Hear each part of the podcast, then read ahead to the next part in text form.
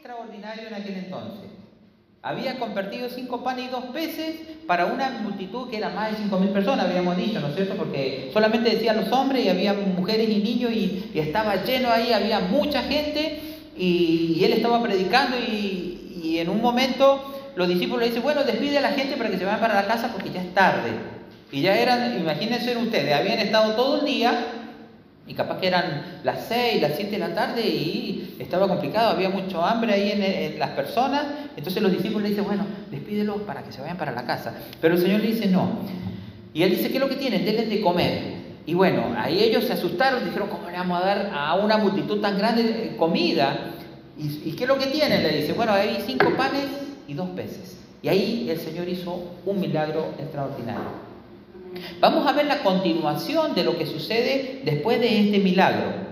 Y hay seguramente muchas eh, palabras lindas para nosotros. Así como en aquel entonces Dios había hecho un milagro extraordinario, eh, adelante vamos a, vamos a ir viendo ahí en Marcos 6, 45 al 52. Marcos 6, 45 al 52. Ahí buscamos en Marcos 6:45. ¿Ya lo tienen? Amén. Bien, vamos a empezar a leer. Vamos a empezar por el versículo 1.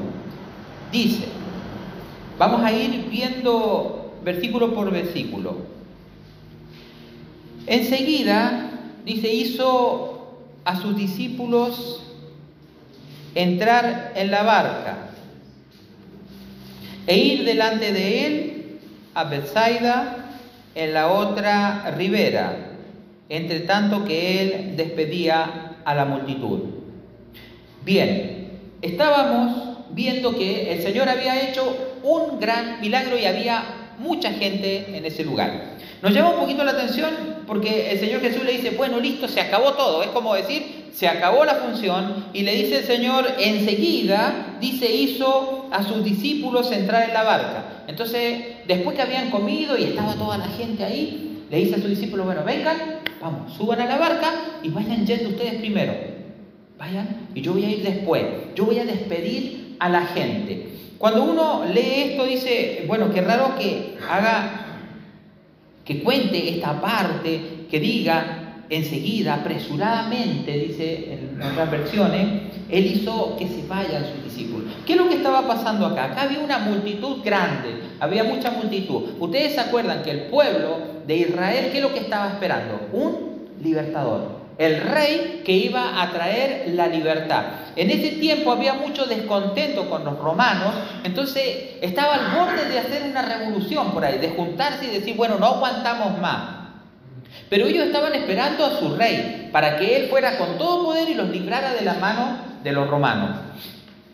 El Señor Jesús despide a sus discípulos, le dice, bueno, váyanse, y despide a la multitud, seguramente le dice, bueno, habló con muchos, dio voces, le dijo, bueno, vayan a la casa, vayan tranquilos, eh, ¿no es cierto? Eh, les habrá dicho, acérquense nuevamente, vamos a estar por este lugar. Y bueno, él habló y despide a la multitud en aquel entonces.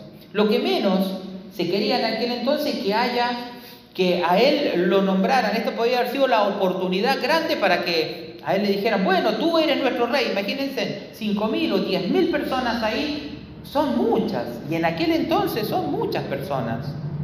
Y que le dicen, bueno, tú vas a ser nuestro rey, ahora te vamos a levantar para que seas nuestro rey y que nos libertes y que esto y que pase lo otro y que, bueno, saquemos a los romanos, no queremos ya ser esclavos de ellos.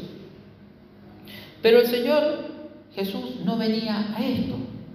Entonces Él no permitió que pase una revolución, que, hay que se, se revolviera todo ahí en ese lugar, sino que Él los despide a su casa. Porque Él venía con otra intención, como un rey libertador de pecados. Eso es lo que venía a hacer. Él venía a liberarlos de una prisión mucho más grande y de una esclavitud mucho más grande que era el pecado. Ellos podían ver el pueblo, podía ver solamente la esclavitud que tenían por los otros, por el imperio romano, pero no veían la esclavitud que tenían ellos en sus pecados. Y el Señor Jesucristo, Él los despide y los lleva para su casa. Él no aprovechó esta oportunidad porque Él vino a hacer la voluntad de su Padre. Entonces, por eso Él los despide, le dice a sus discípulos, bueno, súbanse a la barca, vayan para allá ustedes, yo voy a despedir a la gente. Y los mandó a todos a su casa. Él no necesitaba que pasara esto, porque se debía cumplir un plan que tenía Dios en aquel entonces, que era traer la libertad de pecados de todas las personas. Es por eso que Él se apresura y los manda a cada uno para su casa, los dispersa y le dice a sus discípulos que ellos vayan adelante. Y Él despide la multitud en aquel entonces. Después eh, que los hubo despedido, se fue al monte a orar. Acá tenemos otro punto muy importante, es muy importante, porque él después que él podía haberse subido a la barca, despidió a la gente, me subo a la barca, pero él necesitaba apartarse con su padre. Él necesitaba tener esa comunión con su padre después de todo lo que había sucedido y de todo lo que iba a suceder hasta llegar a la cruz. Él en cada momento necesitaba esto. A sus discípulos le decía, bueno, ustedes ahora están conmigo, están con la presencia de Dios.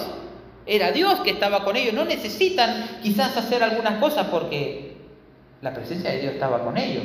Pero más adelante, cuando yo no esté, sí van a necesitar hacer muchas de estas cosas. Van a tener que doblar rodillas, van a tener que estar orando, van a tener que hacer ayuno y todo eso le decía el Señor. Ahora yo estoy con ustedes, pero Él nos da un gran ejemplo de apartarse a orar. Para que Dios esté en nuestras vidas, para sentir su presencia, es de vital importancia que nosotros nos apartemos ante su presencia. Que nosotros podamos ir a su presencia. Que podamos, como dice este versículo, dice, se fue al monte a orar que nosotros podamos subir al monte todos los días de nuestra vida. Porque si nosotros no estamos en oración, porque seguramente lo que más nos cuesta, muchas veces, por el, muchas veces le echamos la culpa al tiempo, ¿o no? Decimos, no me alcanza el tiempo del día para hacer todas las cosas. Y por ahí oramos y oramos un ratito y creemos que con eso va a ser suficiente. Y no lo es. El Señor Jesús estuvo varias horas porque después se da cuenta, cuando uno va leyendo, se da cuenta que él estuvo varias horas orando en el monte, en la presencia de Dios. ¿Y qué es lo que iba a hacer Jesús cuando iba a orar? Se fortalecía. Porque Dios eso es lo que hace con cada uno de nosotros. Nos fortalece para que nosotros podamos perseverar. Para que nosotros estuviéramos acá es que Dios nos ha dado la fortaleza. Y así el Señor Jesús, siendo el Hijo de Dios, Él tenía que ir a la presencia de su Padre para ser fortalecido y para poder hacer todos estos milagros. Y el Señor Jesús le decía a sus discípulos, ustedes mayores cosas que estas van a hacer. Pero si sus discípulos no iban a la presencia de Dios, no iba a pasar nada. Y si nosotros no vamos a la presencia de Dios todos los días, no va a pasar nada en nuestra vida. Y ese sí es un verdadero problema. Entonces el Señor Jesús nos está, nos está enseñando que es de vital importancia que nos apartemos ante su presencia todos los días de nuestra vida. Que busquemos de la presencia de Dios en nuestra vida, porque si no, no va a haber fuerza, no vamos a tener la fuerza necesaria para salir adelante, para poder vencer todos los obstáculos que el enemigo pone por delante. ¿O no? El enemigo siempre va a poner obstáculos, piedras, como se dice, palos en la rueda, para que nosotros no avancemos. El Señor Jesús nos enseña que debemos apartarnos a orar. Tenemos que tener nuestro tiempo de comunión con Dios, porque si no, es muy difícil. Va a pasar como le pasó a los discípulos ahora más adelante. Miren. Y al venir la noche, dice, la barca estaba en medio del mar y él solo en tierra. Y viéndolo remar con gran fatiga, porque el viento les era contrario, cerca de la cuarta vigilia de la noche vino a ellos andando sobre el mar y quería adelantárseles. Bien, ¿qué es lo que sucede en estos versículos? ¿Qué nos está diciendo? Y al venir la noche, dice, la barca estaba en medio del mar y él, y él solo en la tierra. Había pasado, había pasado varias horas, de una vigilia a otra, habían pasado desde las 7 de la tarde, 8, tipo una y media, 2 de la mañana. Habían pasado cuatro horas que, que él había despedido a, a los discípulos y en ese tiempo él se encargó de despedir a la gente y se fue a orar al monte y ahí vuelve, se encuentra en tierra y ¿qué es lo que ve? A los discípulos tratando de cruzar al otro lado y no podían. ¿Por qué? Porque había un viento de contra. Y ellos dicen que estaban, y viéndolo remar con gran fatiga, estaban exhaustos, dicen las versiones anteriores, que estaban molidos, cansados, no podían más. Y ellos iban ahí y querían llegar porque el maestro le había dicho, ustedes tienen que ir al otro lado. Y ellos querían ir, pero no podían. No lo podían hacer. Estaban fatigados, estaban cansados. Muchas veces en la vida nos pasa a nosotros que nosotros remamos y parece que va contra la corriente, o no le parece, o no le pasa. A veces que, que todo está en contra de nosotros que todo está mal. Pasa una cosa acá, pasa una cosa allá, pasa una cosa más adelante y vemos que si queremos remar, que queremos seguir adelante, que queremos seguir al Señor, que queremos servirle, que queremos hacer cosas, pero el viento de contra está fuerte. Y como que no podemos avanzar. Y nos cuesta avanzar. Y a veces vamos y vamos con como que... No sé si usted le ha pasado cuando sale y hay viento sonda y quiere salir caminando y va y el viento lo pecha. Yo no me imagino correr con viento sonda porque no adelantaríamos nada. el viento es tan fuerte, imagínense, 90, 100 kilómetros por hora viene ese viento, más veces, muchas veces, 120. Y entonces usted hace el viento y, y así estaban los discípulos en aquel entonces. Ellos iban remando, pero no podían, y no podían, y querían, y querían avanzar, pero no podían. Y estuvieron horas, horas tratando de llegar al otro lado. ¿Saben qué? Había una diferencia ahí. El maestro estaba acá y ellos estaban allá. Y Jesús no estaba en la barca. Porque si Jesús hubiera estado en la barca hubiera sido diferente. ¿O no? Hubiera sido diferente y lo fue. Lo dice más adelante su palabra.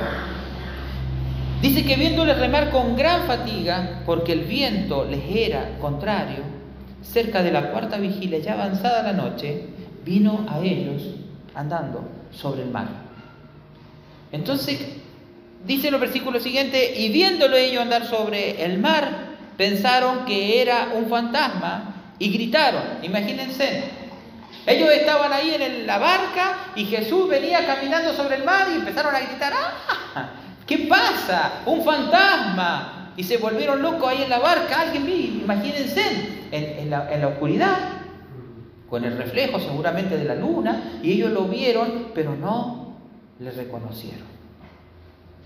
Entonces imagínense, tenían el viento de contra y más encima creían que venía un fantasma, venía alguien, algún ser a hacerles algo malo.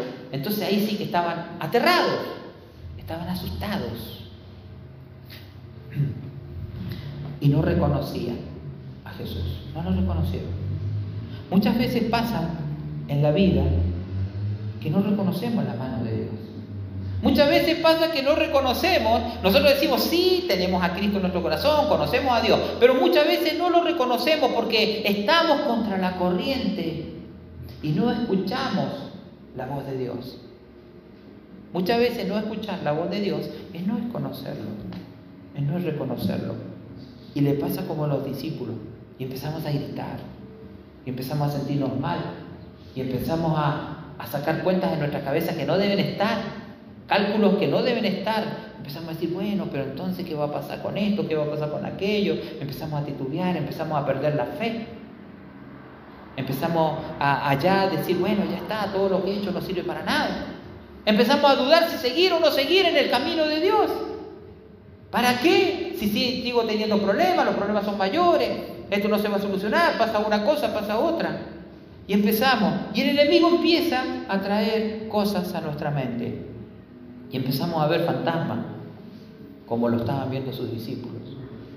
No existen los fantasmas, no existen. Existe Dios, existe Jesús. Él es el que está con nosotros. Dice que ellos, él iba caminando y ellos todavía no le reconocían. Versículo 49. Viéndoles ellos andar sobre el mar, pensaron que era un fantasma y gritaron, porque todos le veían y se turbaron. Pero enseguida habló a ellos y les dijo, y miren estas palabras, estas palabras del Señor. Dice, tened ánimo, yo soy, no temáis. Tengan ánimo. Aquí estoy, dijo Jesús. Soy yo. No te desesperes. No cometas locuras. No anides pensamientos en tu mente. Aquí estoy yo, dice Jesús. Aquí estoy contigo. No tomes decisiones apresuradas. Espera que yo tengo la decisión correcta para tu vida. Jesús estaba con ellos. No teman, dijo. Y miren lo que pasa en el versículo 51. Dice, y subió a ellos en la barca y se calmó el viento. Esto es lo que hace Jesús en el corazón, en la vida, en los hogares, en la familia. Dice que calma la tempestad. Pero es necesario que Él habite en ese lugar, que Él esté, porque si Él no está, todo se viene abajo. Hay griterío, desesperación y miedo. Es lo único. En cambio, cuando Cristo está, trae el orden a todas las cosas. Mi hermano, necesitamos que Cristo esté. Necesitamos que reconozcamos a Jesús en cada momento de nuestra vida. Es necesario que vayamos al monte a buscar de su presencia. Es necesario que estemos en la presencia de Dios, que conozcamos a Dios. Jesús dice, yo vine a mostrarlos el Padre. Es necesario que le conozcamos a Él. Él va a estar en nuestra barca. Dice que subió a ellos en la barca y se calmó la tempestad. Había tremendo viento, había un montón de cosas, estaban desesperados, me imagino los discípulos. Se sube el Señor Jesús, se acabó todos los problemas. Ya no hay más problema. ¿Por qué? Porque Cristo estaba en la barca. Cuando Dios está en nuestras vidas, los problemas se tienen que ir. Se tienen que ir. Y tenemos que ser inteligentes y pedirle a Dios cómo quiere que obremos. Señor, tú sabes, tú vas a obrar, enséñame qué debo hacer. Enséñame, enséñame qué debo hacer, qué debo hablar, qué debo decir, qué decisión debo tomar. ¿Tengo que hacer esto o no lo tengo que hacer? Señor, habla mi vida, te necesito. Quiero que tú tomes el control de este barco. Yo quiero que tú vayas en mi barca y que se calme la tempestad. Y, se va, y va a pasar tiene que pasar. Va a suceder eso. No sé cómo lo va a hacer el Señor, pero sí sé que lo va a hacer. Eso estoy seguro. Tenemos que activar nuestra fe. Dice, y ellos se asombraron en gran manera y se maravillaban. Imagínense. Pero ellos ya habían vivido muchas cosas. Pero decían, oh, y se maravillaban. Y ya habían vivido, ya tendrían que estar manejando esto. Pero no, no era así, porque aún no habían entendido lo de los panes por cuanto estaban endurecidos sus corazones. Ellos no habían entendido todavía lo que había sucedido ahí cuando estaban en tierra. La alimentación de los cinco mil no la habían entendido. Ellos estaban confundidos. Sus corazones todavía estaban endurecidos. No podían razonar todas estas cosas que estaban sucediendo. Y ellos seguían viviendo cosas. Y muchas veces en el caminar del cristiano nos pasa eso. Muchas veces no entendemos algunas cosas, no razonamos algunas cosas. Pero yo le digo, mi hermano, muchas veces no vamos a entender muchas cosas. Pero yo me acuerdo, los discípulos, después que el Señor se fue, Él dice, voy a dejarles a alguien que esté con ustedes, al Espíritu Santo. Él va a ser que va a estar todos los días con ustedes. Y después estos discípulos aprendieron e hicieron grandes milagros. Hicieron grandes milagros. Y siguieron la obra hasta su fin, hasta que murieron. Algunos crucificados, otros aserrados, otros en las cárceles. Así iban muriendo. ¿Por qué? Porque ahí sí habían entendido verdaderamente lo que era Jesús para ellos. Nosotros debemos entender esto, lo que es Jesús en la vida de las personas. Es todo. No hay absolutamente nada más. Debemos de dejar que nuestros corazones muchas veces estén endurecidos. Porque muchas veces pensamos y creemos que no van a pasar las cosas, pero las cosas van a pasar, mi hermano. En su tiempo van a pasar. Es necesario que vayamos, que busquemos de la presencia de Dios, que estemos en contacto con Él en todo momento. Muchas veces nos pasa esto. Y muchas veces vivimos atormentados y vivimos con, remando en contra, en contra, en contra del viento. Es porque no buscamos de la presencia de Dios. Debemos de buscarla. No, no, basta con 10 minutos de oración o 15 o 30. No basta, mi hermano. Son horas que debemos pasar en la presencia de Dios y no lo hacemos. Me incluyo, no lo hacemos. Porque si pasáramos horas en su presencia, yo sé que grandes cosas pasarían en nuestra vida. Grandes cosas pasarían en este lugar. Grandes cosas pasarían en estos barrios cuando estuviéramos horas en la presencia de Dios. Así era Jesús. Él iba, estaba horas con su Padre y luego venían los milagros y venía el poder y la autoridad en ese lugar. El Señor seguramente quiere estar en nuestra barca y calmar la tempestad, calmar ese viento en contra. Tenemos solamente que ponernos en manos de Él, buscar de su presencia y dejar que Él obre. Yo sé que Él lo va a hacer. En lo que estemos pasando, en el momento difícil que estemos pasando, porque estoy seguro que todos estamos pasando muchas veces momentos difíciles. Todos pasamos. Nosotros estamos pasando momentos difíciles y yo sé que ustedes también están pasando momentos difíciles. Pero el Señor les dice en su palabra que Él va a estar con ustedes y Él va a ser fiel en todo momento. Yo solamente le digo, mi hermano, nunca se aparte del camino de Dios, porque no hay absolutamente nada afuera. Y yo puedo decir, y yo sé que ustedes van a decir, nada ni nadie me va a apartar de Él. Que el Señor bendiga su palabra, mi hermano. Que Dios bendiga su vida. Y le animo a que esté fortalecido y que busque de la presencia de Dios. Y seguramente Él va a hacer un milagro en la vida de cada uno de nosotros. Vamos a orar. Padre que estás en los cielos, gracias te doy en el nombre poderoso de Jesucristo. Te doy las gracias, Padre Celestial, por tu amor, por tu misericordia, Padre Santo. Porque tú eres bueno, Padre. Yo te pido, Señor, que tú te encargues, Padre Celestial, de todas aquellas cosas de todo ese viento en contra que el enemigo, Señor, tiene contra tus hijos, Padre.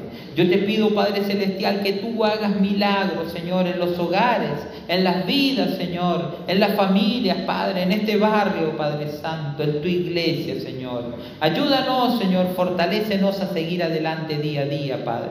Ayúdanos a hacer tu voluntad, Padre Celestial, más allá de todas las cosas, Señor, que podamos ser dignos de estar ante tu presencia, Padre Santo.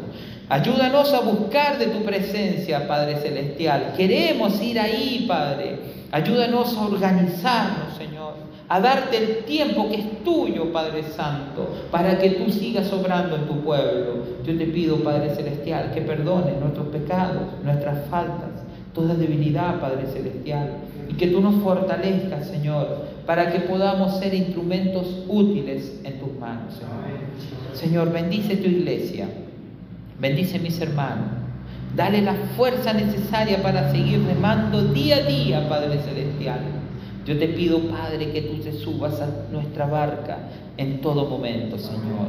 Gracias te doy, Padre Celestial, por esta semana. Yo te pido que esta semana sea una semana de bendición para tu pueblo. Que este próximo fin de semana nos podamos encontrar y abrazarnos, Padre Celestial. Que podamos tener alegría en nuestros corazones de poder estar este próximo viernes en este lugar, Señor, para darte la gloria y la honra solamente a ti, para festejar el triunfo que tuviste sobre el pecado, Padre Celestial, a través de la sangre preciosa de Jesús. Gracias, Padre Celestial, por todas las cosas. Quédate con nosotros. Síguenos acompañando y bendiciendo en el nombre poderoso Hijo amado, nuestro Señor y Salvador Jesucristo. Amén. Y amén. Amén, hermano.